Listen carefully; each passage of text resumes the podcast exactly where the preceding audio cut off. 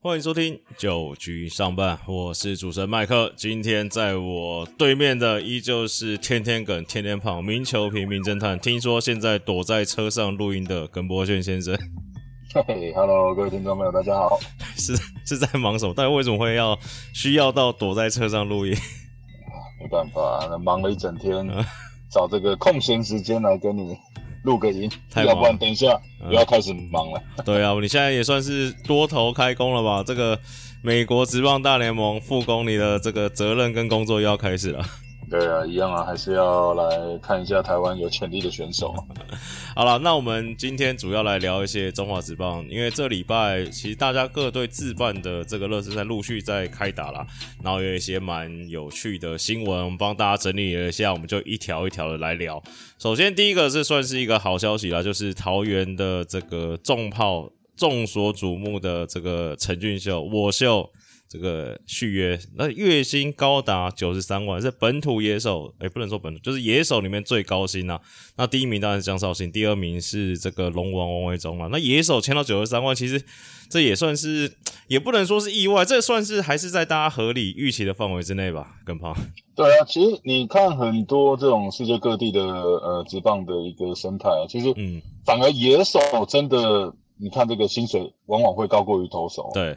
因为很多的，你看这种等于说这些野手，其实他们是每天在下场。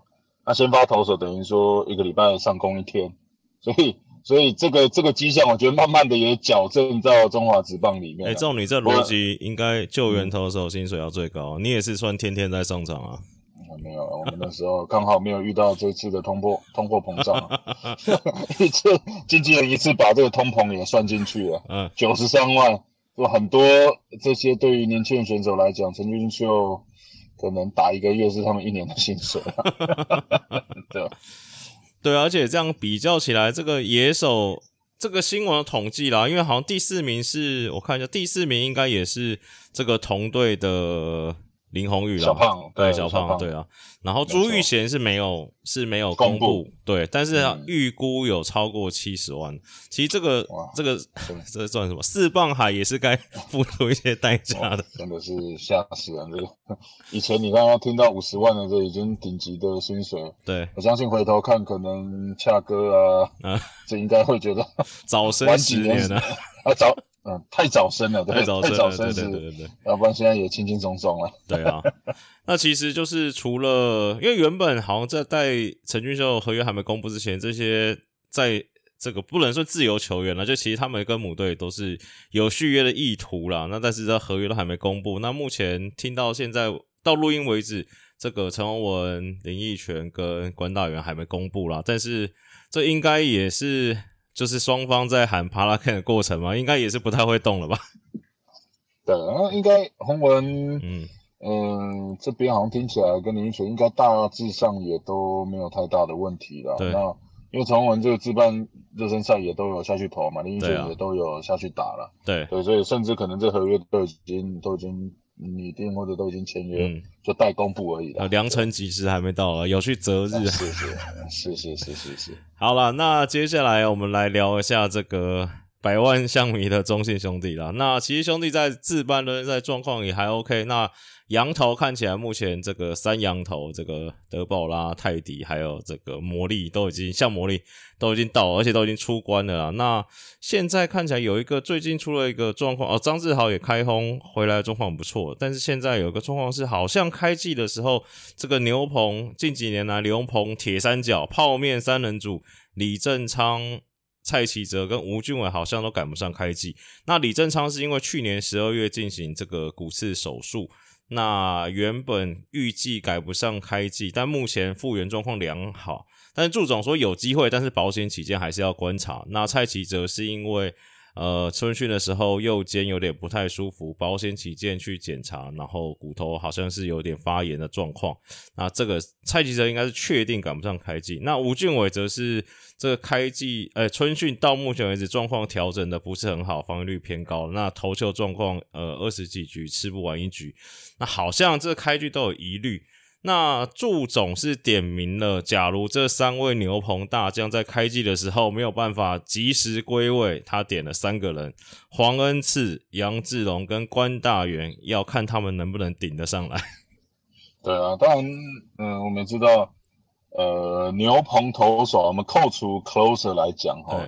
其实牛棚投手就是替换率其实也是很高的，就是说你每年都要这样子一个稳定的出赛，甚至要稳定的一个好的表现。对，那甚至你表现好，可能就被挪去当 closer。所以我觉得，呃，你看各队来讲的话，当然这样的替换率，我觉得算是呃蛮正常的。尤其蔡启哲，我相信你看连续这么多年这样子的出赛。难免都会有一些伤势了，嗯，那不过吴俊伟如果只是状况上的没调试好，这个我觉得倒不用太大的担心，因为你不是因为伤势的关系，那这个礼拜调整不好，可能下个礼拜马上就调整回来，甚至开季如果李正昌没有第一时间可以赶上的话，可能吴俊伟这边都要暂代 closer 的一个位置。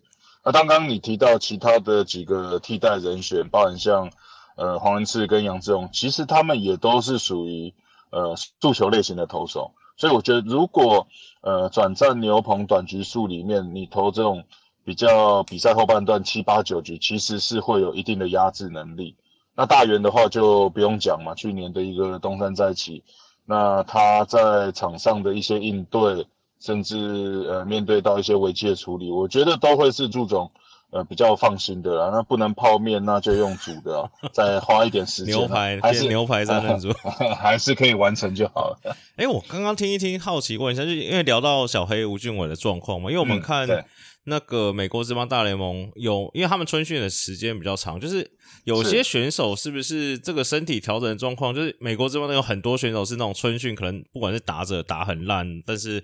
或者是投球，然后也是防御率可能八跟九，但一到开季好像就是可以慢慢调整回来。嗯，对啊，毕竟我我觉得像吴俊伟，虽然他这么样的年轻啊，不过这几年也都是在呃刘鹏重要的重要的一个位置，我觉得多多少少也是要给他一些呃这种这种 credit，就是一个信用嘛。那我觉得也是呃可以给他一些时间去调整啊，哦，也不用说给他说这么严厉，你马上就要调整到什么样的一个地步。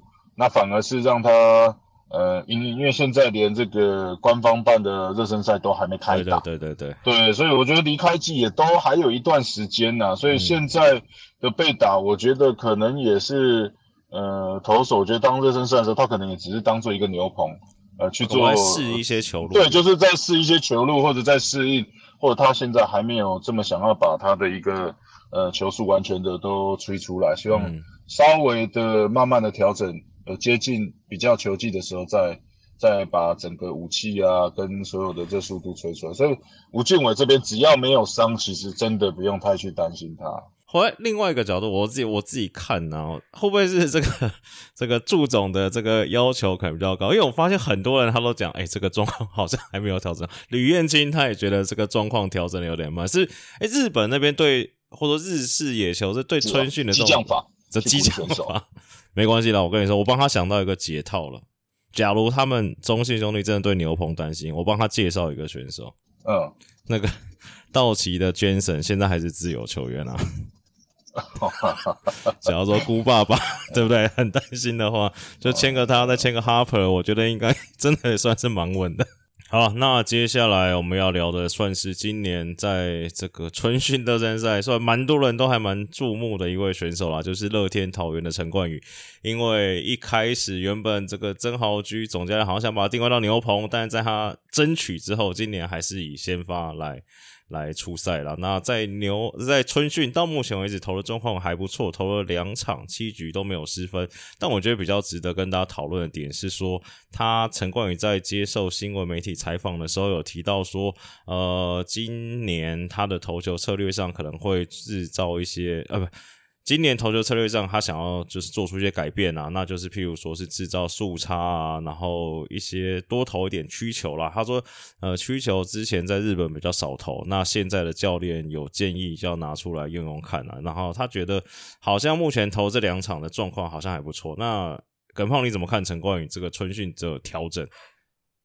呃，当然，呃，去年看观看他一些比赛，那甚至在。呃一些讨论当中也有提到嘛，就是刚包含陈冠宇自己讲的，呃他的速差必须投出来，那甚至他刚讲的他塞了更多的内角球。不过我觉得两边呐要平均，因为呃毕竟他是投先发投手，所以呃左右打他都会投到，比较难去像在呃他以往在日本担任牛棚投手时候只光投一边。呃，就有办法在短局输他，因为呃，以牛棚来讲，你可能任务就是三至五个打者啊，你没投完，投得好也是换人，投不好也是换人，对对。可是，在在先发这个位置的时候，并不是这样，嗯，就说你的目标可能是至少一个五局的投球，所以往往你可能必须要面对到至少两轮的一个打线里面，你必须要去做一些速差上面的改变。那当然，他也有提到一些挥空率，看看怎么样的提升，甚至他以往的二缝线去制造出更多的一个滚地球，来让他有机会，呃，往更深的一个局数来投。我觉得这个都会是他，呃，现在在春训希望做的一些调整跟改变。好，那下一个就是相对来说比较这个令狮迷、喵迷不太开心这个。林安可先生在前一场开轰超大号全垒打之后，下一场挥空 挥空伤到我不我现在我不是要嘲笑，挥空然后受伤，这个手指这边受伤了，然后好像要休三个月。那问题就来了，因为我们大家知道林安可算是这个先统一的不动右外野手，那目前的这个外野看起来是乾坤大挪移的状况啦，又把这个苏志杰放到右外野啊，然后胡金龙这个老将胡金龙再度重回外野的阵容，那跟胖你怎么看这个突如其来的受伤对统一今年可能会造成的影响？对啊，这当然对于统一师来讲是相当伤的一个新闻嘛，尤其对丙总。不过值得庆幸的是，还好在这个 休赛季期间，哇，这这边一来看胡金龙这个补强就超级重要，注定了，就对，就是说这个有一个受伤，马上就有呃有这样子一个打击能力的打者可以顶替上来，嗯，甚至因为先前我们讲到这个同一色外全部都左打嘛，对，从陈杰宪到呃苏志杰到呃受伤的林安可。那把胡金龙摆进来，可能也可以稍微平平衡一下，呃，外野手都是左打的一个状况啊。对，所以我觉得以丙总来讲，其实他一直以来都很正面的，呃，有空缺的话，就去想尽办法找可以替代的人选。那我觉得到目前为止看起来是相当具有经验的胡金龙，应该会把这个位置给占住。那胡金龙可不可以跟同一师说，哎，这？应该要加一点钱吧？原本没有说好要每天守外野哦。是是是是。好了，最后一对就是聊到这个，算是每年春训这个看起来都是相对乐观的富邦悍将了。那大家蛮注意的一个打者就是这个新洋炮巴蒂斯啊，热身赛打到目前打击破六成啊。那还有一场这个富邦排出了豪华五星连线。就是范国成加霸地士加蒋志贤加高国辉加林奕泉，我知道哎，耿胖你好像有播到一场这个富邦的人赛，你怎么看这个富邦这个打线加入了大霸地士，一直想成大地士霸地士之后的改变？对，那当然，呃，刚你念出来这些打者来讲哈，组出来都是。呃，相当豪华的一个打线呐。不过刚念的大概都是守一垒跟 DH 的位置。上礼拜去看一看，这一垒跟 DH 可以组一支棒球队。嗯，对，那甚至连巴蒂斯这边，呃，邱总也有尝试让他守一垒。那讲之前还是呃双鱼归队，不过传球方面，呃，还不是那么样的顺畅，所以目前看起来也是会放在一垒的一个位置。啊，再加上有林奕泉、范国成，啊，其实这一些棒子，如果哇抓去别的位置手来讲，先发九人如果都能塞得进去的话，嗯，不帮打线真的是相当可怕。对，那不过我觉得重点还是霸地式的一个加入啦，嗯，那看起来应该是呃会在三四两棒的一个安排。那富邦这边几个强打者，刚讲的蒋志贤、林奕泉，包含像张进德，这些都是右打者，呃，都是左打者，都是左打。对啊，所以霸地士是一个右打的呃强打者，我觉得也是让整个打线会呃更平均一些。因为现在如果遇到别队的左投，像兄弟有这种什么像魔力啊这些，如果一个左杀出来，你至少不会让你整个打线呃完全的熄火。那邱总对于霸地士的呃打击其实评价很高。对，那我当天有看到他赛前的一个打击练习啊。哦，这个 power 是真的蛮吓人的。就是说什么七成力就一直出墙。那 对哦，国辉跟他在一起打，我觉得国辉都稍微小了一号。嗯，对对对。那再来，邱总也觉得说，他不只有长呃很强的一个拉打能力以外，就是说他对于良好球的一个应变能力也是相当高，并不是那种我们常知道可能就是一翻两瞪眼挥大棒，不是三对，不是三振就是呃全垒打的。他反而你看他热身赛是打了呃相当多的二垒安打，那又有六成的一个打击率。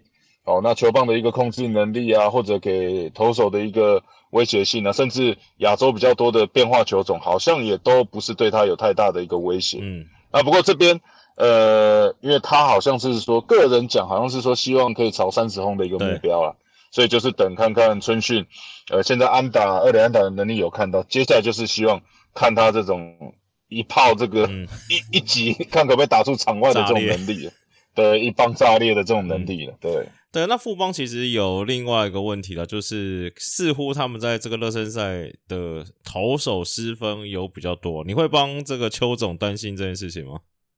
呃，我去的时候，两位投手教练是比较担心一些了。对，尤其因为我们知道，因为他们的牛棚也是比较年轻的投手组成的嘛。那呃，到目前为止，呃，托教练这边是有讲说，呃。投球的速度是还没有拉上来，对，可能强度还不够，嗯，哦，那所以也是要借由到正式的热身赛以后，呃，才会来看看最终的一些牛棚的一些安排。包括像曾俊岳也是一样，对，虽然以他去年的表现，大家可能想，哎，他一定就是 closer，不过邱总也是说，哎，因为他毕竟还是比较年轻，所以还是会持续观察，呃，会是怎么样的一个牛棚的一个安排。好，以上就是这一集的九局上半了。可能一些习惯听我们节目的听众朋友觉得这集好像这个长度有点偏短了，因为基本上可能我跟耿胖也觉得，哎，春训的期间其实大家就是都在调整嘛，那就是也不用因为大家某个球员可能某一场比赛的好跟坏，就是太过度的去解读他了。那我觉得到甚至就像耿胖刚才在节目中讲的嘛，甚至连这个所谓官办热身赛都还没有开始，大家就是。算是最近可以算开开心心的看球了。那在这段期间，大家喜欢我们听节目的听众朋友，也可以继续帮我们的订阅、按赞，然后推荐给你朋友。有问题，开季前有问题，想知道你们支持的球队今年的某些球员或是球队的状况大概会怎么样，也赶快写信进来到我们的信箱，或是到我们的社团留言给我们，我们就会请这个名侦探耿胖帮大家一一破除大家心中的疑问。那这是今天的九局上半，我感谢大家收听，我是主持人麦克，大家拜拜，拜拜。